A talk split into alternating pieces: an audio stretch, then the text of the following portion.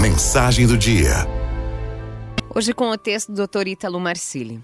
Como eu posso agir para que o outro perceba que eu o valorizo? Há uma coisa fundamental, uma coisa que, se conseguirmos trabalhar diariamente, nos ajudará a vencer nos nossos relacionamentos. Que coisa é essa? É a atenção. Parece muito simples, mas a atenção é o primeiro marco de que estamos valorizando o outro. Uma pessoa que recebe atenção naturalmente vai se sentir valorizada. Não precisamos de grandes recursos para que possamos fazer com que o outro note que o amamos. Há um livro do Gary Chapman chamado As Cinco Linguagens do Amor. É um livro muito bom, recomendo que você leia. Esse livro ensina que cada pessoa tem um modo distinto de reconhecer o amor, de reconhecer que está sendo amada, de que está sendo valorizada.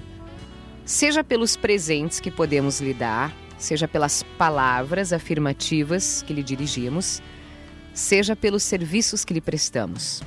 Isso tudo é verdade. O Gary está certo. Mas há uma coisa que é anterior a todas as cinco linguagens do amor, que é a atenção.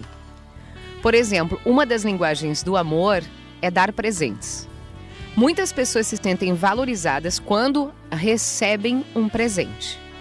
Mas acontece o seguinte: antes desse presente, é preciso que exista um esforço de estar atento, de estar presente.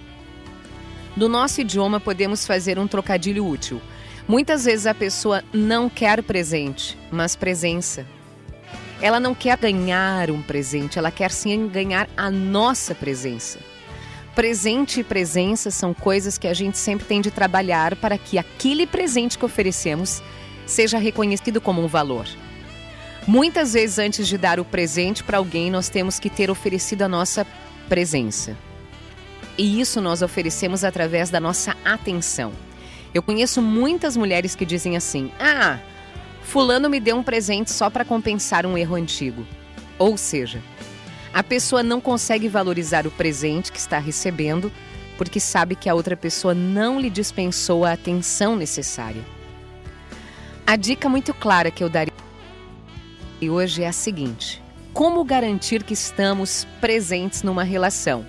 Seja com um amigo, com o filho, com o marido, esposa, namorado, namorada. A resposta é se conseguimos lhes dar atenção. Como podemos notar se estamos dando atenção ou não?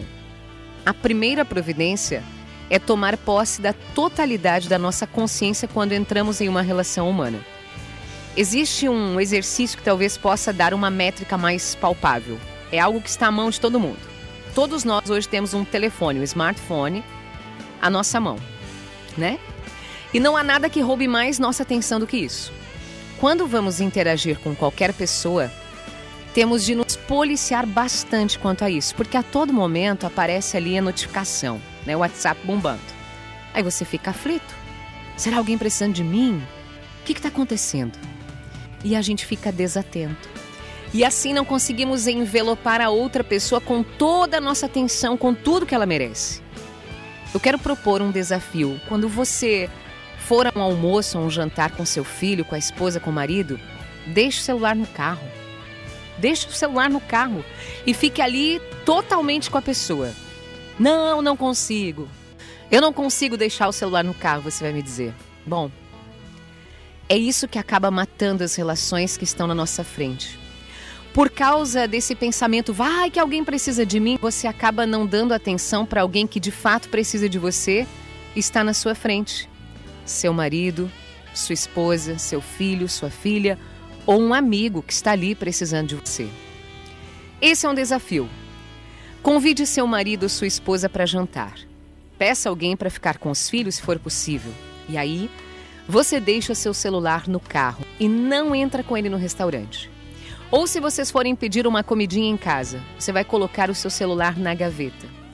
E vocês vão ver que uma hora e meia, duas horas sem o celular por perto dá uma qualidade de interação magnífica. Para podermos amar com a totalidade do nosso espírito, temos de envelopar o outro com a totalidade da nossa atenção. Desse modo, a pessoa se sentirá valorizada porque, de fato, a estaremos valorizando.